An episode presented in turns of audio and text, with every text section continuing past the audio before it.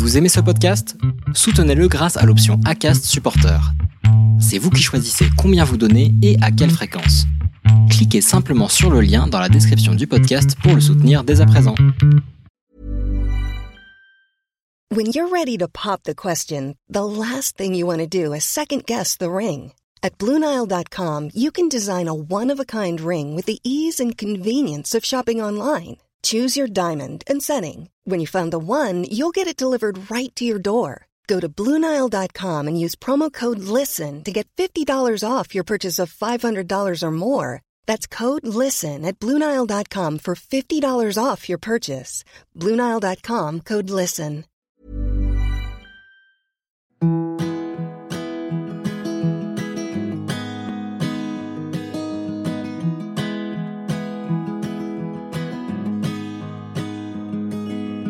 I'll be right behind you, Josephine. I won't leave you waiting in between. And the cigarette you bummed from me is almost burning out. You suck it till your fingers burn and then you throw it on the ground. Bienvenue dans l'épisode 32 de la saison 2 du podcast Les enfants vont bien. Qui a dit qu'il fallait attendre le prince charmant ou la princesse charmante pour avoir des enfants L'adage ils se marièrent et eurent beaucoup d'enfants est tellement loin de l'évolution de notre société. Les compositions familiales de nos générations sont multiples et variées. On s'affranchit des règles dans lesquelles nous avons été éduqués et qui ont prouvé leur défaillance pour vivre avec plus de liberté. Nous déconstruisons des idées reçues quotidiennement et vivons passionnément au sein de nos familles colorées. Hélène a, elle aussi, dû déconstruire pour atteindre son rêve.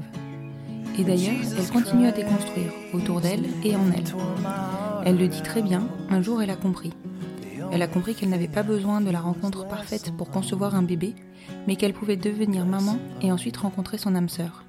Elle a compris surtout qu'il ne fallait pas qu'un couple pour élever un enfant, mais plusieurs personnes qui comptent.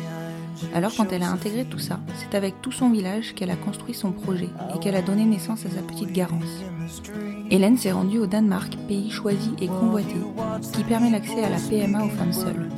Son parcours est un parcours que nous connaissons toutes, fait de montagnes russes émotionnelles, et là encore, c'est son village qui l'a accompagnée pour les surmonter. Je vous laisse découvrir cette histoire tendre et émouvante d'une maman qui a choisi de ne pas attendre de rencontrer son compagnon de vie pour rencontrer son bébé. Je vous souhaite une bonne écoute. Bonjour Hélène. Bonjour Constance. Je te remercie beaucoup de t'être rendue disponible aujourd'hui pour cet entretien. Bah, pas de problème, ça me fait aussi très plaisir. En fait, tu es venue vers moi pour euh, me raconter ton parcours. Je crois que c'était il y a quelques semaines. Et tu as un parcours qui est très intéressant à mon sens parce qu'on n'a pas encore traité de, on va dire, de ta composition familiale et on n'a pas non plus traité du lieu de ton parcours. Donc aujourd'hui, on va s'attacher à développer un petit peu le type de parcours que tu as pu mener. J'aimerais bien aussi euh, creuser euh, le, le pourquoi euh, tu es arrivé à ce cheminement-là et, euh, et puis bah, le lieu de ton parcours. Est-ce que tu peux m'en dire un peu plus, te présenter et me raconter ton histoire? Oui, avec plaisir. Donc, effectivement, je m'appelle Hélène. Je suis la maman de Garance, qui a 10 mois et que j'ai conçue toute seule en allant dans une clinique au Danemark. Donc, voilà, c'est peut-être ça que tu voulais aussi aborder, effectivement. Exactement. Donc, mon parcours, il a débuté déjà il y a quelques années. Donc, pour revenir sur le plus long terme, j'ai toujours su que je voulais être maman. Et alors, assez classiquement, en fait, hein, je suis hétéro et je cherchais le prince charmant Mhm. qui est arrivé plusieurs fois dans ma vie, mais ça n'a jamais finalement été le bon pour construire une famille. Le temps est, le temps est passé et en fait, mon désir d'être maman a toujours euh, été présent. Et puis, euh, il y a eu un petit déclic en fait euh, en 2017. Et je pense que ce déclic, il est lié à plusieurs choses. En termes un peu actualité française, c'était les discussions sur les prémices de discussion sur la loi de PMA ouverte à toutes les femmes en France, Mhm. qui en fait ont mis un petit, une petite graine dans ma tête. Et puis beaucoup plus concrètement, en fait, euh, j'ai j'ai deux sœurs. Alors euh, je les présente tout de suite parce que je vais peut-être beaucoup en parler, Nathalie et Aurore, euh, mes deux petites sœurs. Et donc Nathalie en fait est devenue maman en 2017 euh, de ma nièce. Et en fait, je pense que ça a concrétisé encore plus mon, envie. ouais, mon envie d'être maman. D'accord. Donc, si je retiens quelque chose de ton parcours, c'est que aujourd'hui, euh, on peut en déduire que le prince charmant n'est pas forcément le parent idéal c'est ça, c'est ça. Mais qu'en tout cas, euh, tu as eu la volonté de poursuivre tes rêves de maternité qui, eux, ne se sont jamais atténués, en fait. En fait, c'est ça. C'est ce que je me. En fait, je me suis dit à un moment, euh, je vais pas attendre après l'arrivée de quelqu'un pour devenir maman, parce que c'est mmh du coup me rendre dépendante en fait de l'arrivée de quelqu'un et puis euh, l'âge l'âge passait euh, ce que je me suis dit c'est en fait euh, quelqu'un va arriver dans ma vie j'espère d'ailleurs toujours que quelqu'un arrive dans ma vie à un moment et mhm. puis je vais lui mettre tout de suite la pression parce que le temps passe et que on, sait maintenant de plus en plus que la fertilité des femmes descend à partir de 35 ans et en fait, je n'avais pas envie de, cette pression, de, de, ce, de ce stress, et j'avais envie de vivre mon parcours, voilà, de devenir maman. Et c'est comme ça que j'ai commencé tout doucement à déjà à mettre des mots sur ce sur cette envie Mmh et puis en parler à mes, à mes plus proches, donc ma famille et mes, mes amis les plus, les plus précieux, on va dire, pour euh, avoir en fait un peu un, un, ressenti général de, de cette idée. Est-ce que j'étais complètement folle ou est-ce que c'était euh, logique et entendable? Et en fait, c'est vrai que les réactions ont été plus que bienveillantes, plus, plus que positives, et c'est ça qui a fait que je me suis vraiment lancée dans le parcours. D'accord. En tout cas, pour toi, c'était quelque chose qui te semblait euh, clair en fait, assez faisable et ça n'a pas été, enfin, t'as pas eu une démarche de réflexion intense pour te pour en arriver à, cette solution-là. En fait, non, il n'y a pas eu une, il a pas eu une réflexion intense et il y a vraiment eu un déclic. C'est-à-dire que la veille, j'aurais dit bah non, bien sûr que non, je vais attendre euh, la bonne personne. Et puis euh, un peu du jour au lendemain, en fait, mais bien sûr que si, je, peux faire ça toute seule. Euh, en tout cas, le, monde médical me permet de, le faire. Mmh quand je dis toute seule, c'est pas vraiment toute seule parce qu'il y a quand même toute une panoplie de, de, gens absolument indispensables autour de ce parcours, mais dans le sens où euh, toute seule en tant que maman solo par choix. Oui, complètement. Mm. Et c'est vrai qu'aujourd'hui, euh, je pense que c'est très important. Enfin, on, se rend compte hein, que finalement, ces discussions euh, sur, euh, sur et autour de la future loi bioéthique, alors bon, en 2017, on était pas sur cette version-là, mais euh, finalement, en fait, ça permet aussi de vulgariser les possibilités que l'on a de, de pouvoir devenir parent. Tout à fait, tout à fait. Moi, ça, ça a vraiment un peu ouvert le champ des possibles en me disant, mais en fait, j'ai pas besoin d'attendre euh, la rencontre qui fera que euh, je pourrais devenir mère. Je peux devenir maman et euh, rencontrer quelqu'un après. Parce que voilà, ce qui est toujours d'actualité. Tout à fait, je me doute. Et donc, ton entourage a bien accepté cette idée? Oui. Et qu'en plus de ça, ils t'ont accompagné. Tu peux m'en parler un petit peu? Ouais, bien sûr. Bah du coup, euh, les, ma famille, euh, mon noyau familial, c'est ma maman et mes deux et mes deux sœurs, mmh euh, et puis euh, des amis proches. Donc c'est les premières personnes à qui j'en ai parlé. Donc c'est vrai que les premières réactions ont été un peu "T'es sûre? Est-ce que tu veux pas attendre encore un peu une rencontre? Quelles étaient leurs craintes à ce moment-là? En fait, je pense que les craintes, c'est la vie de maman toute seule, parce qu'on a toujours l'image de la maman célibataire, un peu qui subit en fait la séparation de d'avec le conjoint, qui se retrouvent du coup dans une situation difficile. On entend souvent les chiffres en fait des, des mamans isolées, enfin le, terme d'ailleurs même de parents isolés, qui va être dans une difficulté financière, euh, une difficulté euh, ben, à assumer euh, l'entièreté de la parentalité. Mmh c'est vrai que c'est quand même lourd de conséquences. Et, et dans mon parcours, moi, ce que j'ai fait avant de me lancer plus dans les démarches, c'est que j'ai lu beaucoup sur euh, comment vont, c'est du coup ça fait tout à fait écho au podcast, mais comment vont les enfants qui ne s'inscrivent pas dans le schéma classique euh, familial, mmh euh, les enfants issus d'un don, que ce, qui soit d'ailleurs élevé dans un couple hétéro ou homo, mmh et les enfants dans les familles monoparentales. J'ai essayé de d'enrichir ma, ma lecture des retours de psychologues, etc pour me dire qu'en fait, bah, ces enfants vont globalement bien tant qu'on leur dit la vérité. Et voilà, du coup, c'est vrai que ça m'a beaucoup influencé. Et que les parents vont bien aussi, parce que finalement, la différence que tu soulignes, c'est qu'il y a une différence claire entre la maternité solo subie ou la parentalité solo subie et la parentalité solo assumée et anticipée. Oui, tout à fait. C'est vrai qu'en fait, ce que je me suis dit, c'est, je choisis d'être maman solo. Jamais quelqu'un, en fait, va me briser le cœur et nous abandonner, euh, moi et mon enfant. Euh, mmh J'aurais pas à gérer cette, euh, cette tristesse euh, là, l'abandon aussi par rapport à l'enfant, parce qu'il y a des enfants qui sont abandonnés par un de leurs parents. Comment expliquer ça après à l'enfant? Moi, le seul discours que je pourrais avoir pour ma fille, c'est je t'ai fait parce que je t'aimais avant même que tu existes. Oui, complètement. Et alors, quand tu as donc le, retour de tes proches concernant euh, bah, ta potentielle maternité solo, à ce moment-là, tu avais déjà commencé à te renseigner sur le comment ou pas? Alors j'ai commencé à chercher sur euh, internet euh, comment on fait pour faire un bébé toute seule et alors là je suis tombée sur pas tant d'articles que ça où c'était en fait les, les, premiers résultats qui sont revenus dans mes recherches c'était beaucoup la Belgique et l'Espagne. Oui, classique. Voilà, classiquement, parce que c'est les pays proches, accessibles, euh, on va dire, en transport, même en voiture. Aussi, en termes de budget, euh, forcément un peu moins cher, puisqu'on peut y aller plus, plus facilement. Mhm. Et très vite, euh, je me suis confrontée à une réflexion du coup plus, enfin d'un autre niveau, qui était quid du donneur. Et en Espagne et en Belgique, on a des donneurs comme en France, des donneurs anonymes, qui le restent a priori.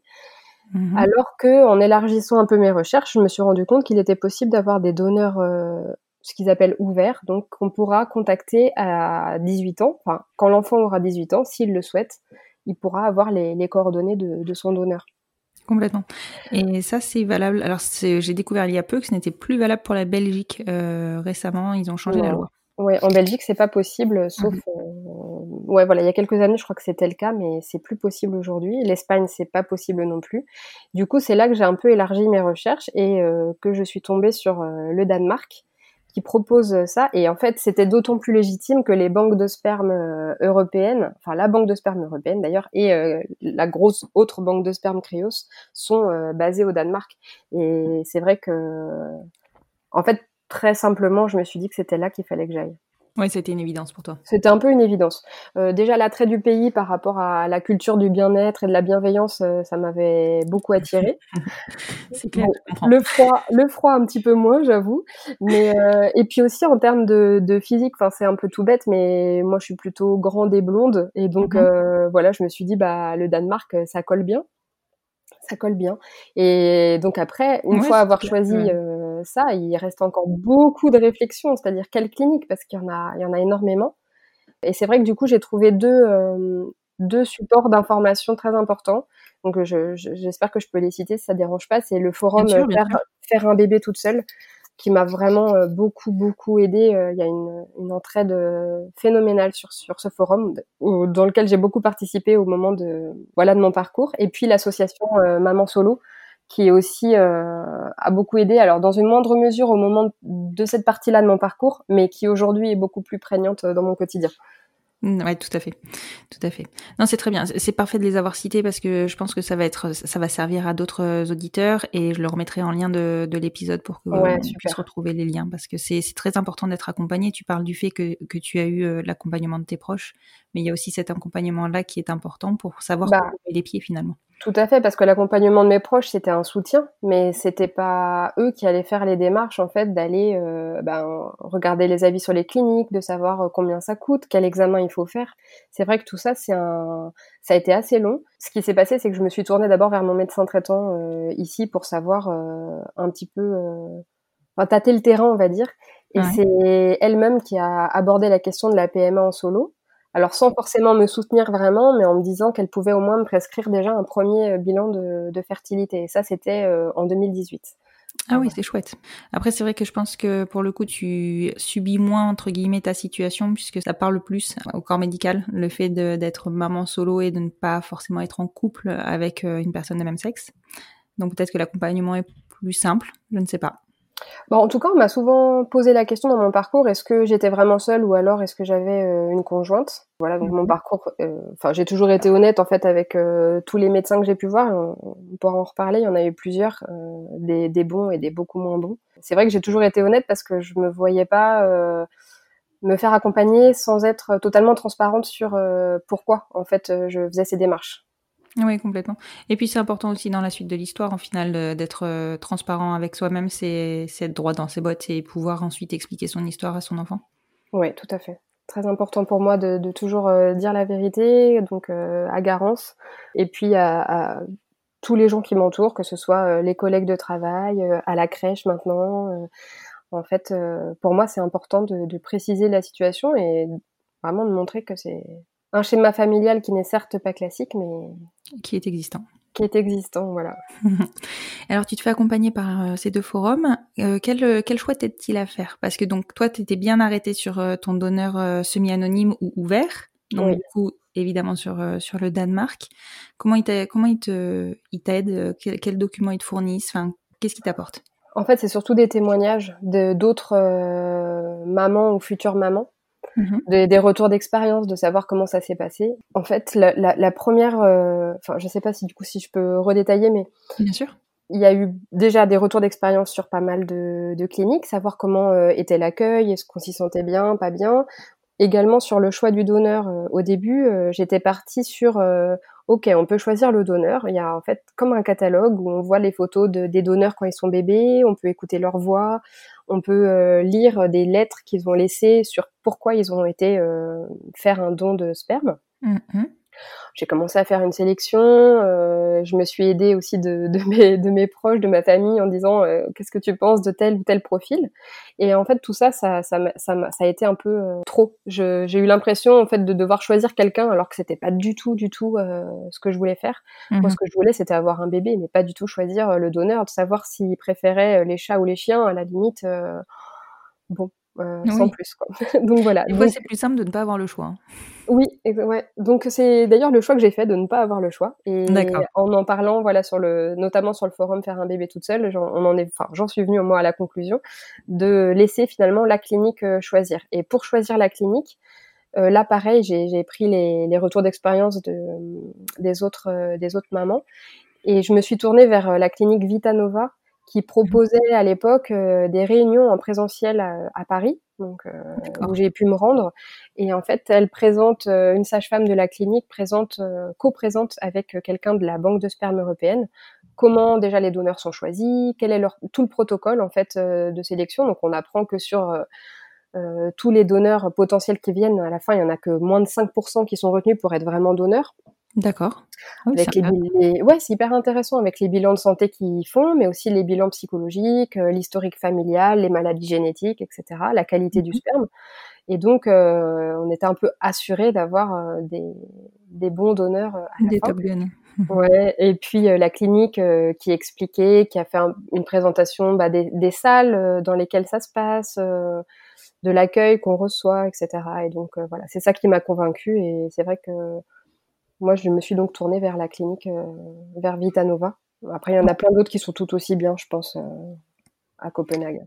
C'est super de faire des réunions. Alors ça, c'est quelque chose que je découvre parce que moi, je, je enfin, j'en avais jamais entendu parler jusqu'à ce que j'enregistre euh, des épisodes euh, sur lesquels on précise que ça existait. Mais je trouve ça super parce qu'en plus de ça, ils se mettent, euh, ils vous mettent en situation de confort quand ils viennent sur place dans votre pays, en l'occurrence donc en France, mm. pour, enfin voilà, ils s'adaptent à la langue, ils vous accompagnent. Enfin, on est beaucoup moins stressé par un environnement qui n'est pas commun ou courant. Tout à fait. Ouais. Et puis du coup, on voit qu'il y a d'autres personnes. Alors il y avait d'autres femmes seul. Il y avait beaucoup de couples de femmes et même des couples mmh euh, hétéros en fait qui, je pense, sont arrivés au bout de leur parcours euh, en métropole, enfin en France, et qui du coup se tournent vers euh, des pays étrangers, ou alors peut-être parce que c'est pas assez, assez, j'allais dire rapide, je sais pas si c'est le mot, mais que les délais sont trop longs en fait ici, et que du coup ils se tournent vers vers les autres pays peut-être. Mmh, complètement. Est-ce que à ce moment-là, dans les réunions euh, qu'on vous fait, on vous parle euh, budget ou pas du tout? Ça fait partie. Enfin, est-ce que c'est une partie intégrante en fait de, votre parcours ou euh, ça, ça arrive vraiment plus tard?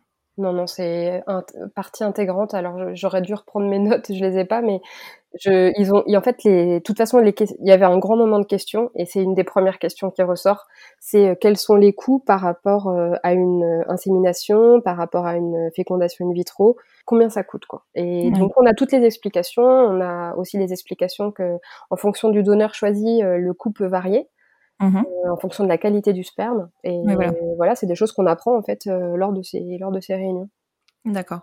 Et est-ce qu'ils vous donnent des statistiques un petit peu de, de, réussite, Ouais, complètement. On a on a des graphiques. Enfin, ils nous ils nous présentent des graphiques. Alors après, en fonction des, des cliniques ou du voilà, ça peut varier, mais globalement, on a toujours un peu les mêmes choses euh, avec la décroissance euh, des résultats passés 35-36 euh, ans mmh et les, les, taux de réussite, notamment sur bah, insémination versus FIV, quel pourcentage de chance on a que ça fonctionne. De mémoire, voilà, sur là où j'en étais, j'avais à peu près 20-25% de chance que ça fonctionne pour une insémination. Oui, d'accord. Oui, avais quel âge à l'époque? J'avais 34 ans. 34 ans, ok, en 2018. C'est ça? Et alors, quelle est la suite en fait? Une fois que vous avez fait cette réunion, est-ce que eux vous invitent à prendre un rendez-vous? Est-ce qu'ils vous laissent euh, repartir comme ça? Comment ça se passe? Alors, ils nous laissent repartir avec pas mal de prospectus. Euh, mhm. et des petits bonbons. Ah. c'est toujours sympa. Oui, c'est toujours sympa. Euh, et puis, si on, c'est vraiment à nous de faire les démarches, c'est-à-dire qu'ils reviennent pas vers nous ils reviennent pas vers nous pour nous ressolliciter. En tout cas, moi, c'est moi qui me suis retournée vers la clinique en demandant euh, l'étape suivante. Et l'étape suivante, c'est un rendez-vous individuel avec mhm. euh, personnel médical, donc une sage-femme de la clinique, donc qui peut se faire sur place ou en visio par Skype. Donc moi, c'est ce que j'avais fait. Donc on a passé une heure avec, euh, je précise quand même quelqu'un qui du coup parlait français, puisque mhm. alors on peut faire les rendez-vous en anglais, c'est beaucoup plus rapide en termes de délai. Et puis si on veut si on préfère avoir une de quelqu'un qui parle en français, on attend un petit peu plus, mais c'est, je sais plus, mais c'était de l'ordre de 15 jours. C'était vraiment. Ah oui, oui, euh, ça va, c'est raisonnable. Oui, c'était très raisonnable. Et donc j'ai eu ce rendez-vous d'une heure euh, avec une, sage-femme euh, de la clinique, et on a beaucoup parlé bah, de pourquoi en fait je voulais devenir maman solo, comment j'en étais arrivée là. Elle avait beaucoup de questions sur est-ce que j'étais accompagnée dans cette démarche par mes proches, est-ce que j'étais soutenue, et puis ensuite, on a vite abordé aussi les sujets de euh, bah, quel était mon état de santé euh, en termes de fertilité, et puis quelles étaient, euh, enfin quelle était a priori la meilleure solution pour moi en termes mmh de, parcours d'insémination ou de, ou de FIV. D'accord, oui, donc en fait tu balayes quand même, enfin là tu rentres vraiment dans le cœur du sujet, tu balayes beaucoup de sujets et tu, en gros tu organises la suite. On organise la suite et en fait suite à ce rendez-vous Skype, la balle était dans mon camp et j'avais juste à leur dire euh, ok, j'ovule, euh, j'arrive. Ah oui, carrément. Il n'y a pas de stimulation ou de, d'examen à fournir. Euh? En fait, bah, c'est pour ça que je, je, veux revenir sur mon parcours, c'est que j'ai été un peu mal accompagnée tout au début, et notamment par mon médecin généraliste qui n'était pas, pas une spécialiste de la PMA et qui et la clinique qui m'ont laissé en me disant tout allait bien chez moi, j'avais aucun souci de santé, ma fertilité était était bonne et donc euh, c'était l'option de on teste sur un cycle naturel, aucune euh, aucune stimulation. vraiment euh, voilà, le plus le plus simple possible. Le plus simple possible et en fait un suivi de l'ovulation uniquement avec les petits bâtons de test pipi qu'on peut acheter en pharmacie. Mmh Autant dire que c'était pas quand même l'idéal. en termes de, ouais, de, de c'était un peu route mais bon ça si ça peut fonctionner hein. Ça aurait pu, ça n'a pas été le cas malheureusement. D'accord. donc euh, voilà, du coup, euh, en, en, fait, ce qui, donc octobre, ça c'était en octobre 2018 que j'ai mon premier rendez-vous avec euh, la clinique. D'accord. Et en novembre, je suis mon ovulation, je suis prête, j'y vais. Et ah puis le jour où, non, en fait non, justement, faites pas direct. C'est-à-dire que je me suis carrément dégonflée. J'ai appelé la clinique en disant j'ovule, j'arrive. C'était un dimanche et en fait, je me suis rendu compte que j'étais pas du tout, j'étais pas du tout prête. Je savais pas où aller dormir. Je, je, je savais pas comment, enfin quelle compagnie aérienne il fallait que je prenne Enfin, j'avais pas préparé. Ah oui, t'avais pas anticipé ça. Le mmh. backup, alors que pourtant je suis quelqu'un de très organisé et donc euh, j'ai appelé ma maman au secours qui m'a dit prends le temps, annule, passe les fêtes, comme ça tu peux boire de l'alcool aussi avec modération et euh, vois ça en janvier quoi. Voilà. Donc du coup euh, novembre, j'ai finalement j'ai je me suis un peu euh, voilà, j'ai fait un peu machine arrière. La clinique, dans toute sa bienveillance, m'a dit aucun problème, vous nous prévenez pour la prochaine fois, il y a vraiment aucune difficulté. Mmh et puis euh, c'est comme ça qu'au mois de janvier, donc j'y suis allée pour la première fois, accompagnée donc de Aurore, mon autre euh, petite sœur, qui est venue avec euh, avec moi passer une ah, semaine à Copenhague. Du coup, on a une semaine. Ouais, c'était génial. En fait, on a visité, on s'est baladé, on a eu un temps magnifique certains jours et on a eu de la neige les autres jours, donc c'était vraiment juste parfait. ah ouais, tu m'étonnes, ça devait être pile le bon moment pour en profiter. Voilà. Et la seule chose qui s'est passée, donc, c'est que je suis allée plusieurs fois à la clinique, déjà pour repérer euh, l'endroit, faire une première visite. Mmh je suis retournée dans la semaine pour faire quand même une échographie pour être sûre que j'avais pas euh, déjà ovulé, parce que j'avais quand même un doute. Mmh euh, et puis la troisième fois pour faire l'insémination. Cette fois, c'était la bonne. D'accord. voilà. Et donc toujours en mode assez cool, sans, sans, sans pression? Sans pression. L'endroit, il est, il est chouette, on est bien accueillis. C'est des trucs tout bêtes, mais qu'on n'a pas forcément euh, l'habitude d'avoir chez les gynécologues euh, en France. Des, des, petites couvertures pour euh, se couvrir euh, au lieu d'être complètement dénudé, un petit coussin pour bien se caler, euh, une attention, en fait, tout, tout, simplement, quoi. Une attention de la part du personnel soignant. On voit qu'ils font ça, c'est beaucoup moins finalement médicalisé, alors même si ça l'est, mais mm. c'est beaucoup moins médicalisé qu'en France. Je pense, oui. La pièce est elle ressemble pas du tout à un, à un cabinet de gynécologue quoi. C'est-à-dire que c'est une pièce décorée, il y a une petite musique euh, zen euh, et donc euh, l'insémination elle est vraiment c'est très rapide hein. et après on peut rester mmh une demi-heure allongé même s'ils nous disent bien que ça sert à rien en termes de enfin voilà de, physiquement ça sert à rien, on peut on pourrait se lever tout de suite. Mais, mais, euh, mais, voilà, on peut prendre le temps aussi d'accueillir ce qui vient de se passer, parce que en termes d'émotion, c'est aussi beaucoup. Bah oui, c'est sûr. Euh, ouais. et donc, euh, c'est ce que j'ai fait. Je suis restée une petite demi-heure tranquillement allongée avec ma sœur qui m'a qui m'a rejoint, et puis on a on a papoté, et puis voilà, on a fini notre petite semaine de vacances à Copenhague avant de, de, rentrer ensuite en France. Ça devait être une parenthèse enchantée quand même. Enfin, je pense que tu dois avoir des souvenirs assez forts de cette période-là. Oui, ah, c'était assez intense parce qu'on a beaucoup marché, euh, on en a beaucoup profité. Et aussi, moi, c'était important pour moi d'y passer du temps pour euh, découvrir ce pays dans lequel habitait le donneur, qui allait peut-être devenir très important dans ma vie en tant que donneur de, de sperme de, de mon futur enfant. Et c'est vrai que je pouvais pas m'empêcher de regarder dans la rue les gens, les enfants, en me disant ah bah peut-être que euh, va ressembler à ça ou euh, voilà. C'était assez. Je crois qu'on fait tout ça. Ouais, c'était une petite curiosité pour le pour ce pays. Ouais. Oui, tu m'étonnes. C'est un très très beau pays. bon, je pense que ceux qui me connaissent le savent, c'est un de mes pays favoris, voire mon pays favori. très très beau pays.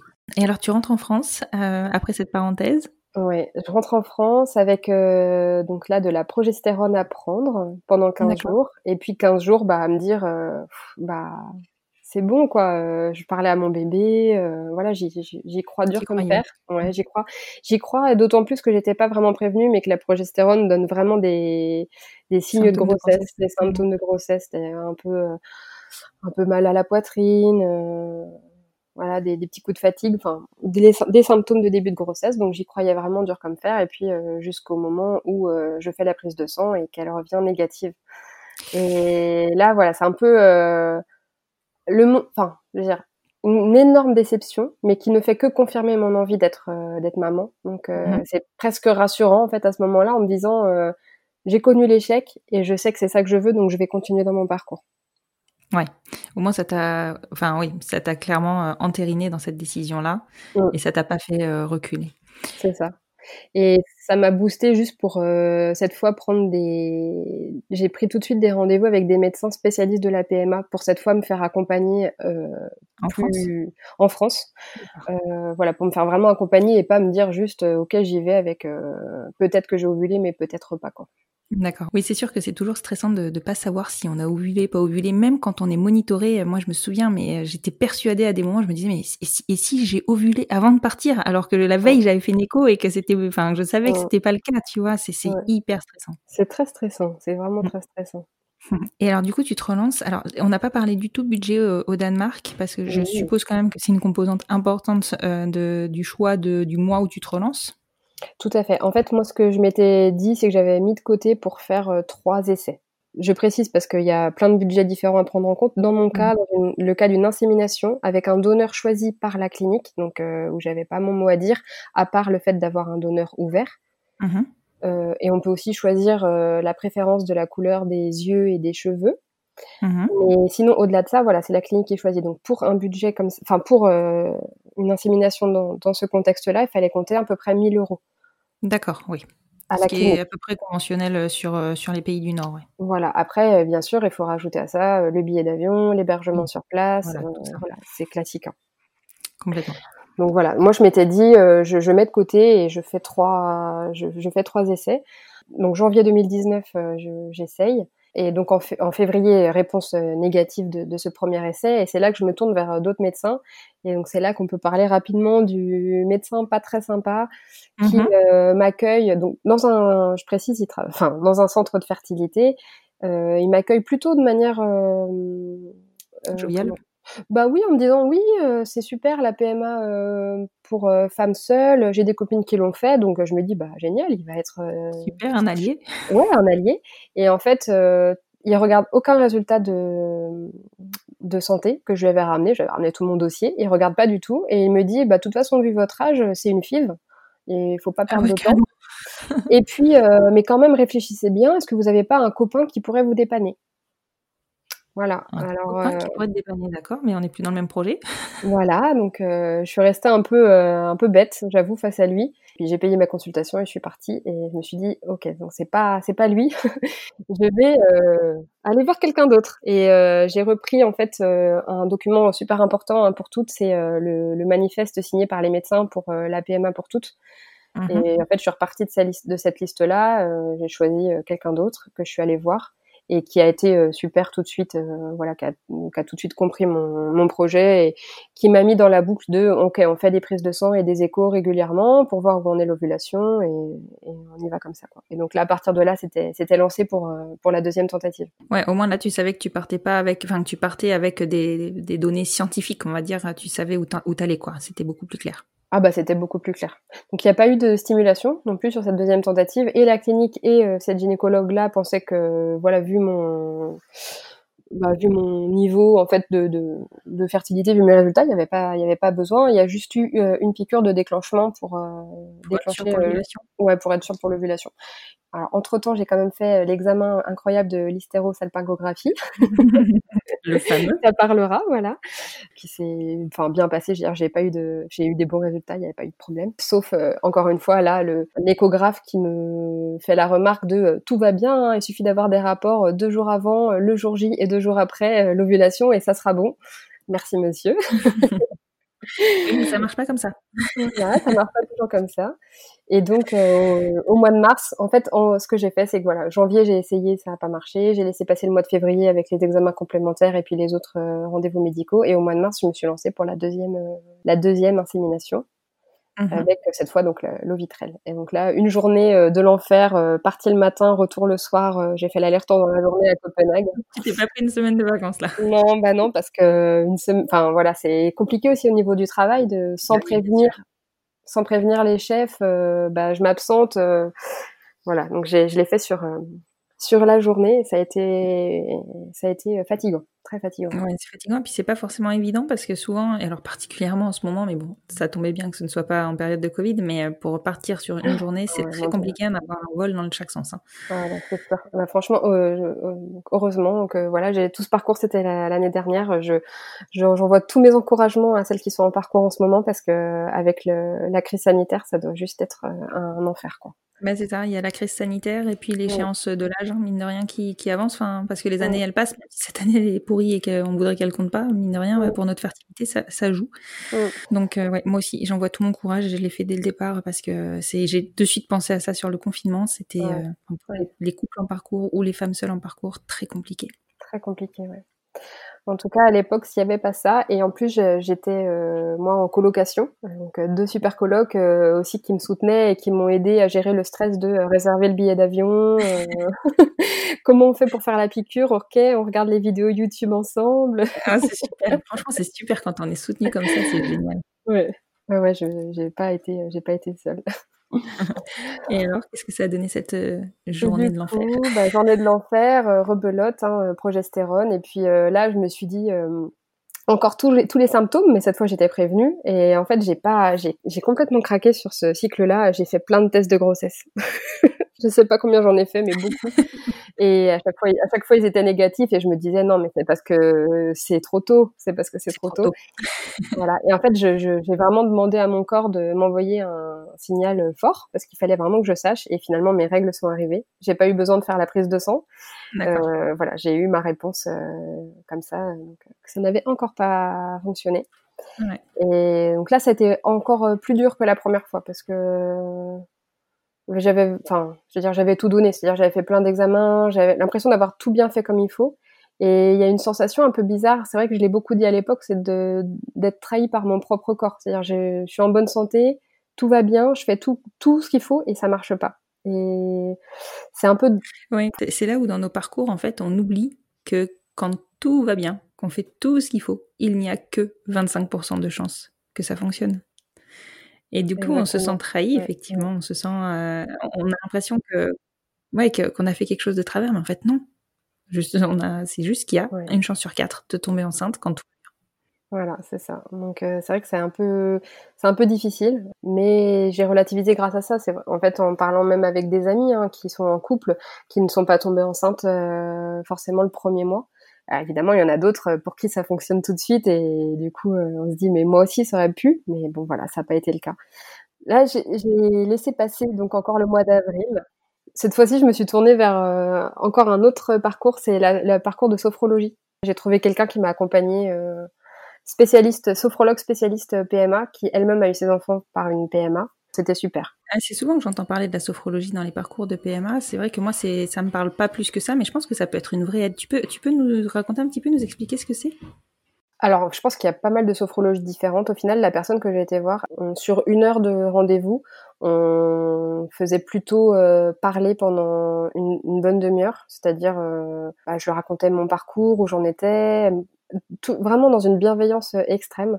Et sur la deuxième demi-heure, euh, elle m'accompagnait. Donc, c'est-à-dire qu'il faut fermer les yeux et puis elle te fait euh, sentir de, tes bouts de doigts à tes bouts de doigts de pied chaque partie de ton corps. Elle t'accompagne en fait par la voix, une petite musique douce.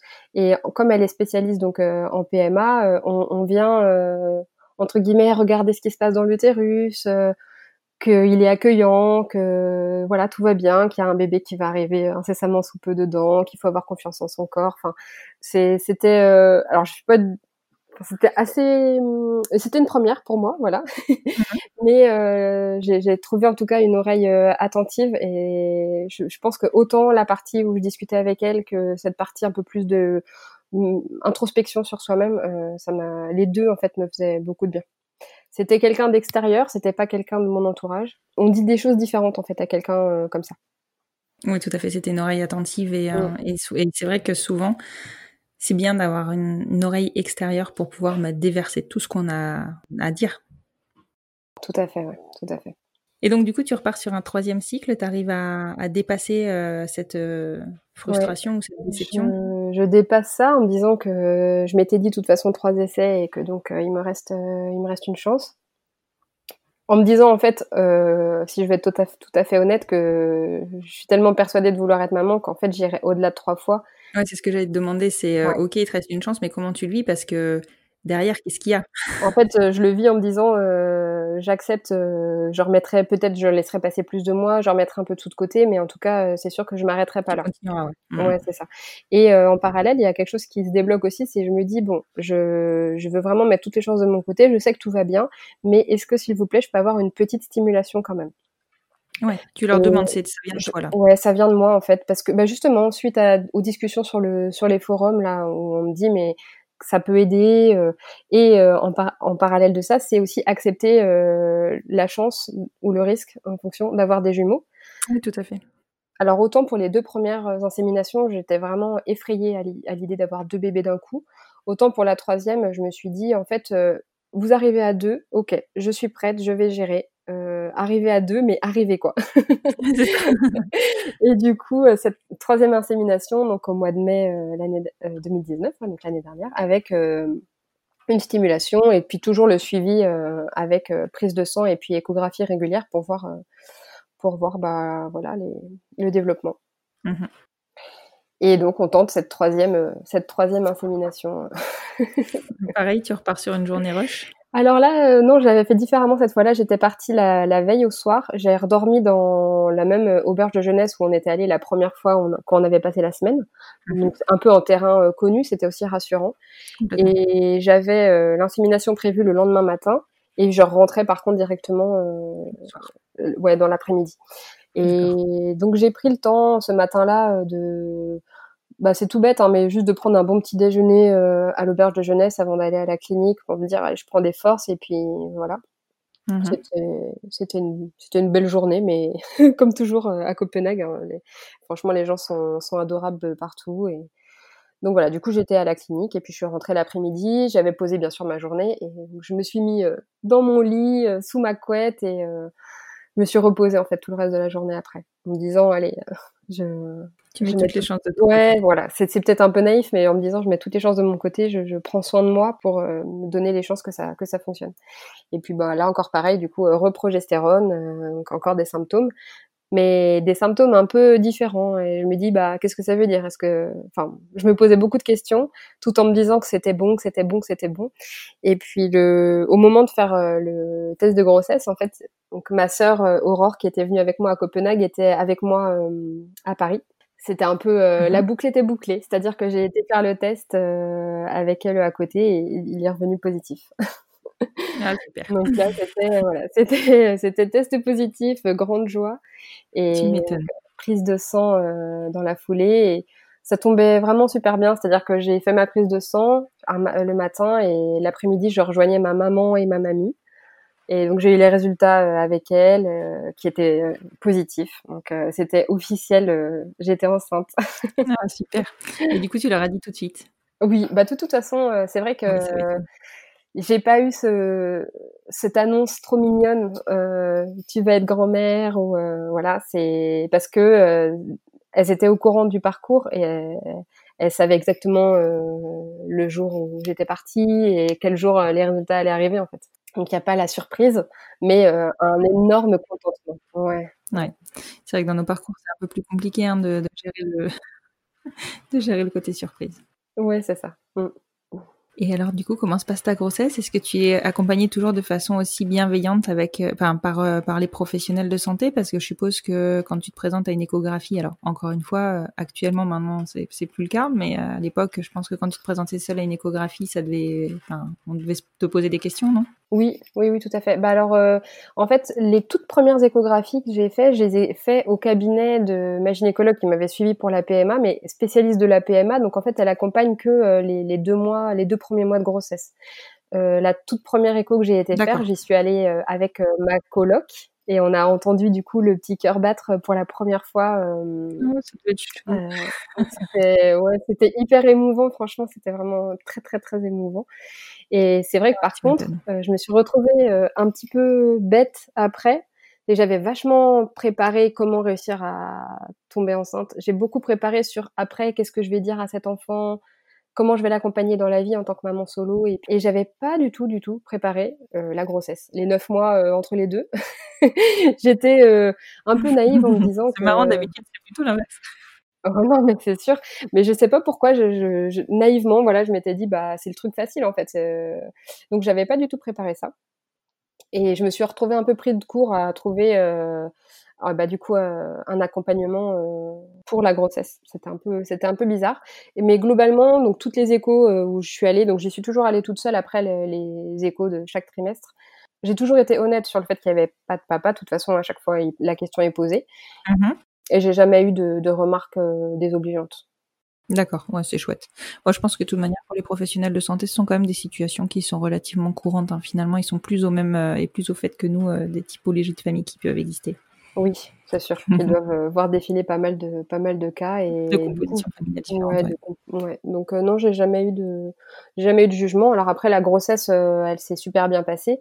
Et puis par contre, j'ai eu bah je pense des désagréments mais qui sont pas du tout liés à ma situation familiale, c'est-à-dire que j'ai parfois eu des perso- du personnel médical pas toujours bienveillant, mais ça c'était pas du tout par rapport au fait que je sois Mhm. seule. C'était plutôt euh, dans le stress de leur propre journée, euh, voilà. Complètement. Et alors, du coup, tu as accouché toute seule ou tu as accouché accompagnée? Alors, ça, euh, ça c'était pour moi. Euh, comment dire- donc j'ai fait, donc je suis euh, à Paris, donc j'ai fait tout mon suivi euh, à Paris, une maternité parisienne, mais en ayant en tête que c'est pas là que j'accoucherai. Donc j'ai fait Mhm. mes, mes comment mes cours de préparation à l'accouchement toute seule, donc ça c'était un peu bizarre. Mais par contre, euh, au moment de Noël euh, l'année dernière, donc euh, il y a un peu, un- peu plus d'un an, je suis rentrée chez ma chez ma maman là où sont euh, aussi mes, mes deux sœurs, enfin, qui, qui habitent pas loin en tout cas. Et l'idée, c'était de, du coup, d'accoucher dans la maternité où je suis moi-même née euh, à l'époque, enfin, en tout cas la même, la même ville, et euh, accompagnée. Donc, euh, j'ai fait un projet de naissance. Et dans ce projet de naissance, euh, mon idée, c'était qu'il se soit le moins médicalisé possible pour un peu contrebalancer euh, la période, euh, PMA en fait. Enfin, c'est un peu voilà donc pas de péridurale, un accouchement voilà, le plus naturel possible. Alors pas à la maison quand même parce qu'on est un peu trop loin de la maternité, mais voilà le plus physiologique possible. Le plus physiologique possible. Et donc le plan était simple et c'est à peu près ce qui s'est passé. C'est avec ma maman et ma sœur qui on, on, était toutes les trois à la maison quand le travail a commencé. Et ce sont elles qui m'ont accompagnée à la maternité et mm-hmm. où mon autre sœur, donc celle qui a déjà euh, eu, qui a déjà accouché, qui a, qui a, eu ma nièce, je veux dire, c'est elle qui m'a en fait accompagnée après dans la salle de la salle d'accouchement. C'est elle qui, qui voilà, qui m'a accompagnée pendant tout le travail. C'est elle qui a coupé le cordon. Et, voilà, c'était un super moment, franchement. Une vraie sororité, ouais. c'est une vraie. Euh, Ouais, c'est, on est une équipe de filles, mais euh, on se soutient et c'est une belle histoire. Donc euh, voilà, c'est, c'était un, très beau moment, donc un peu euh, plus tôt que prévu. Ça a été un peu l'aventure. Ma, ma valise de, de la maternité n'était pas prête, donc justement ma maman et Aurore ont préparé mes affaires pendant que je gérais tant bien que mal mes contractions à la maison. et en fait, quand on est arrivé après à la maternité, je, je m'excusais euh, à l'avance auprès du personnel parce qu'il y avait beaucoup de monde. Je pense que c'était une lune euh, à ce moment-là, ce week-end-là, et tout le monde avait décidé d'accoucher. Et moi, je me disais non, mais euh, j'ai trois semaines en avance. Si ça se trouve, c'est une fausse alerte. je vais rentrer chez moi. Je suis désolée de vous embêter et tout. Et en fait, quand ils m'ont examiné, j'étais à dilatation complète. Donc ah oui, carrément. Pour un premier, c'est oui, c'est ça. En fait, Garance est arrivé une heure et demie après que je sois arrivée à la maternité. eh ben, au moins, t'as pas vu passer ton accouchement. Non. Ouais pour un premier, c'est dingue. Enfin, si, si, jamais tu veux un deuxième. Euh, ouais. Bon, après, euh, j'avoue que le travail avait commencé dans la nuit et que je, je voilà, je l'ai géré comme j'ai pu, je pense, euh, toute seule. Ouais, tu pas précipité. non, je me suis pas précipitée. Mm. D'accord. C'est super ça. Et alors, comment ça s'est passé l'arrivée de Garance? On te l'a donné, enfin, donc ta sœur a coupé le cordon, on te l'a mise sur toi. Mm. ah bah, après, écoute, ça a été un peu. Il y a eu un petit moment de latence parce que euh, j'ai découvert le mot éraillure, donc c'est, je pense, le nouveau terme pour déchirure. Oui, c'est ça. voilà. Donc euh, le temps de, de, de, réparer tout ça, euh, Garance était en peau à peau sur moi, et puis euh, ensuite la première, la première tétée, la tétée d'accueil. Ensuite, on nous a laissé un petit peu tranquille, et puis on a rejoint la chambre tranquillement. du coup, le reste de ma famille, donc ma maman et, et mon autre sœur, sont, sont revenus voir et accueillir ce, ce nouveau membre de la famille. Après, euh, c'est vrai que bah, du coup, j'étais à la maternité toute seule, donc j'ai eu beaucoup de bah, des visites donc euh, de mes sœurs, une amie aussi qui habite pas loin qui a pu venir me voir, ma, nièce euh, évidemment qui était ravie de découvrir sa cousine. Ouais, je me doute. Et alors, ça n'a pas été trop difficile les premiers jours toute seule, notamment la nuit? Enfin, moi, je me souviens que la nuit, c'était. Si, si, Je me suis retrouvée sur le siège de la maternité en essayant de mettre Garance au sein à pleurer. toute seule au milieu de la nuit. Mais euh, bah, un personnel médical euh, qui m'a quand même accompagnée dans ce projet d'allaitement et qui m'a aidé à trouver des positions euh, un peu plus confortables, voilà, qui m'a qui m'a pas mal aidé. Donc j'avoue qu'ils ont fait du mieux qu'ils ont pu. Malheureusement, l'allaitement, il a été très compliqué pendant deux mois et demi. J'ai vraiment eu des grosses douleurs avec des crevasses. Euh, c'était un peu, enfin, ça a été un peu l'horreur, mais je me suis accrochée et, voilà, ça a marché. Je l'allaite encore, donc euh, ça c'est plutôt ah, chouette. Super, ah, c'est une super histoire. ça vaut le coup de s'accrocher des fois. Hein. Bah, en fait, euh, voilà, maintenant que j'ai, on a tellement galéré au début que voilà, maintenant on continue. Tant qu'il y a du lait, on continue. ouais, je comprends complètement, je comprends complètement. Mais c'est vrai que en tout cas, la maternité, ça n'a pas toujours été facile. Ouais. Et même les premiers mois de bébé, ça n'a pas dû être simple. Voilà, les premiers mois, ça a été peut-être les plus les plus intenses. Euh, j'ai découvert en fait ce que c'était que bah, d'être maman. Et heureusement, mmh j'étais donc euh, j'ai passé mon congé maternité chez ma maman, donc avec euh, un appui incroyable de sa part. Mmh sur la logistique en fait. Hein, euh, juste, j'ai pas eu à me préoccuper de faire des courses, euh, de, de faire à manger, même les lessives. Enfin, c'est quand même. Euh, ça change beaucoup de choses. Ça change beaucoup, je pense. Ouais. Donc voilà, un, super accompagnement de sa part et de la part de mes sœurs aussi, bien sûr. Mmh aussi un, un, soutien pour Garance parce que c'est vrai que comme beaucoup de bébés, elle a eu besoin de beaucoup être euh, être portée, beaucoup en contact, et donc j'ai passé des heures et des heures euh, avec elle dans les bras, mais bah, des fois il faut prendre une douche, il faut faire euh, d'autres choses, et donc du coup c'est vrai qu'elle a pu passer aussi trois heures à dormir sur mamie, qui qui a beaucoup lu pendant cette période du coup.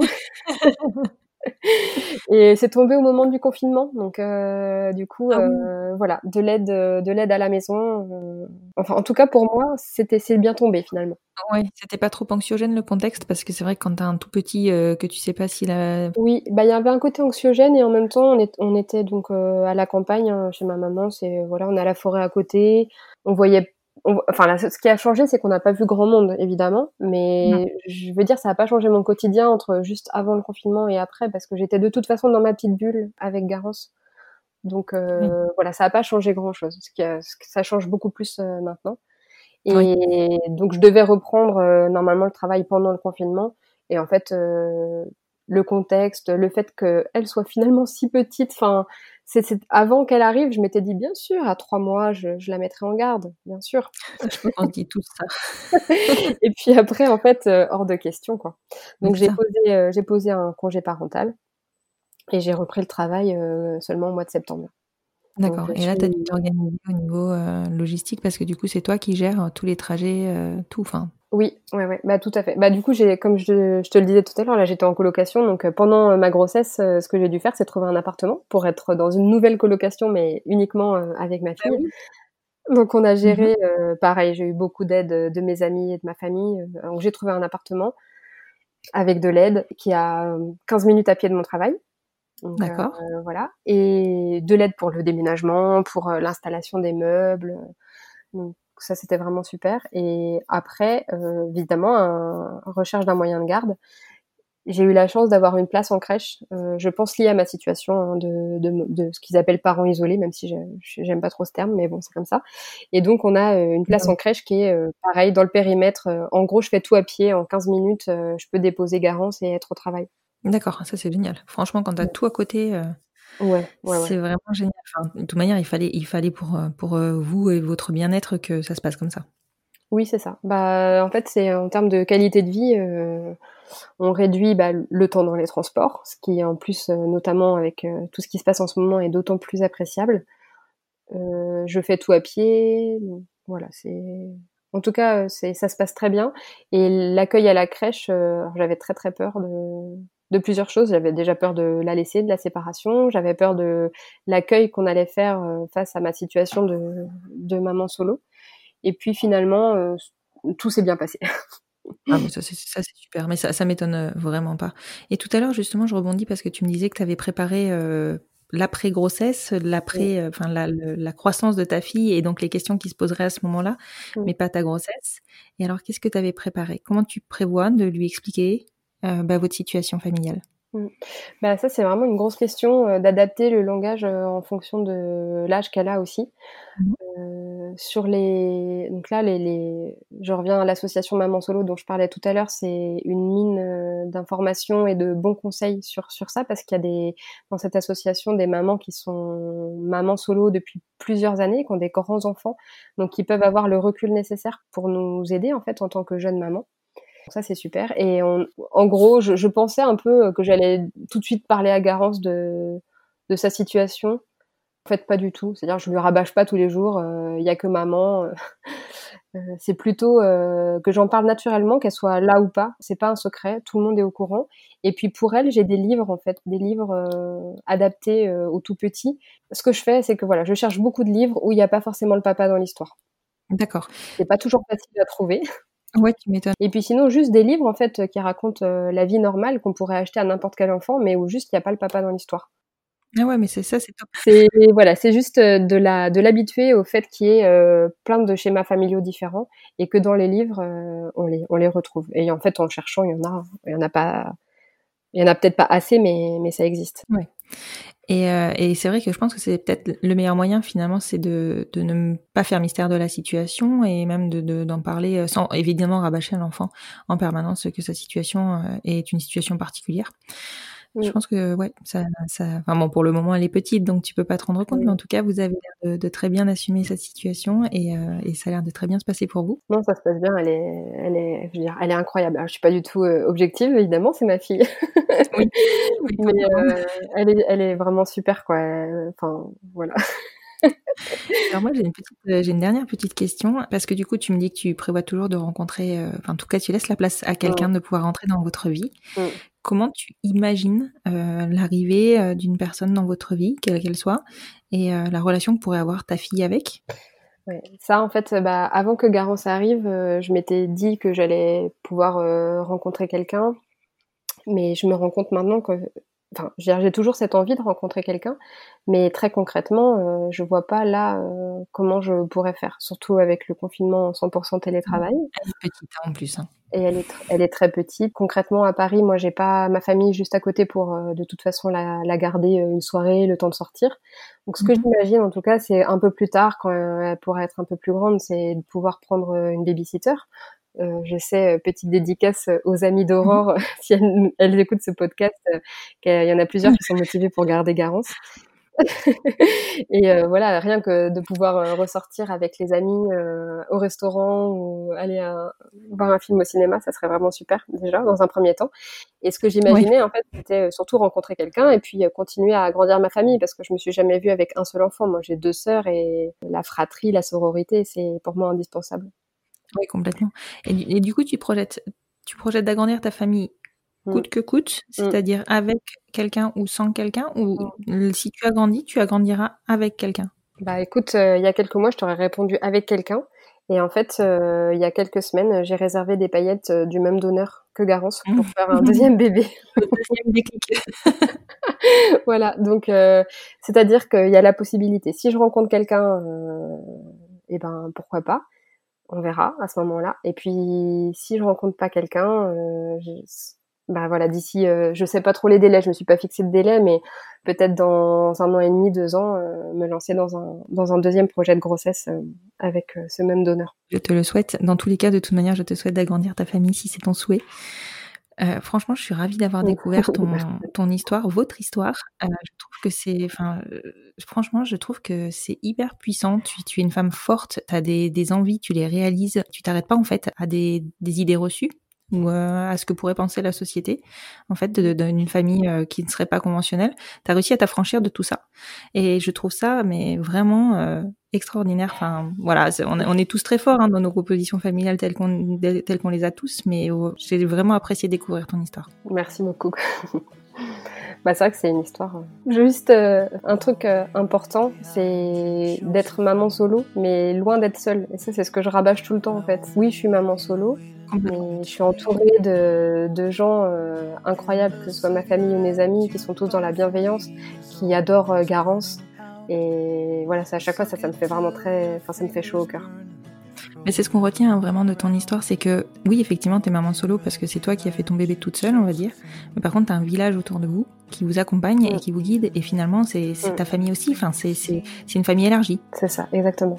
Je te remercie beaucoup, Hélène, euh, de t'être rendue disponible encore une fois. C'était vraiment super chouette. Je pense que ça intéressera de nombreux auditeurs. C'est vrai que je traite pas encore assez euh, le sujet des, des mamans solo et même des papas solo. Faudrait que j'arrive à, à traiter ce sujet-là. C'est une grande partie euh, de, des compositions familiales qui existent alternatives, on va dire, actuellement. Et aujourd'hui, je pense que tu as contribué à éclairer des futurs auditeurs, enfin, tout cas des auditeurs qui deviendraient des futurs parents solo. Ah, tant mieux. Merci beaucoup, Hélène. À bientôt. Merci, Constance, à bientôt.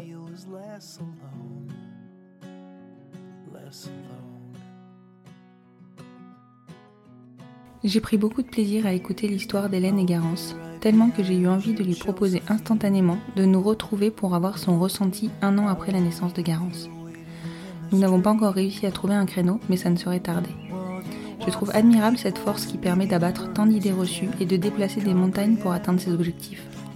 Vous me dites ce que vous en avez pensé sur le compte du podcast Hâte les enfants vont bien podcast Je vous redis ou pas les actions de soutien du podcast? Vous pouvez, au choix, mais tous les choix sont cumulables, mettre 5 étoiles sur votre plateforme d'écoute, partager l'épisode sur les réseaux sociaux ou me laisser un commentaire toujours sur votre plateforme d'écoute. Je vous remercie pour toutes ces actions de votre part. Je vous dis à vendredi prochain pour une rediffusion d'un épisode clé de la saison 1 qui va vous donner le tempo de cette fin de saison 2. Et oui, j'ai pris le parti sur mes congés de vous proposer des rediffusions. Vous vous souvenez? À vendredi prochain.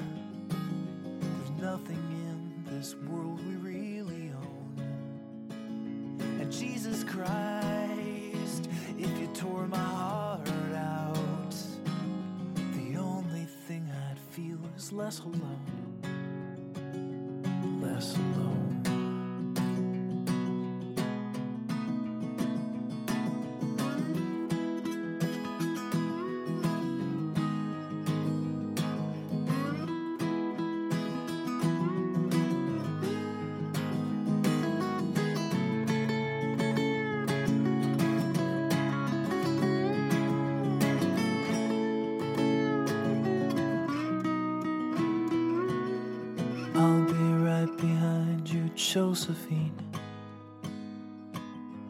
Even when my soul's an amputee. And my bleeding heart is sinking in the lake inside my chest. So I grab what I can cling to and I leave behind the rest. Now hold my hand, I'll hold my breath. There's nothing in this world we really own. Jesus Christ, if you tore my heart out, the only thing I'd feel was less alone. Now hold my hand and take my breath and leave behind the things you'll never own. And Jesus Christ.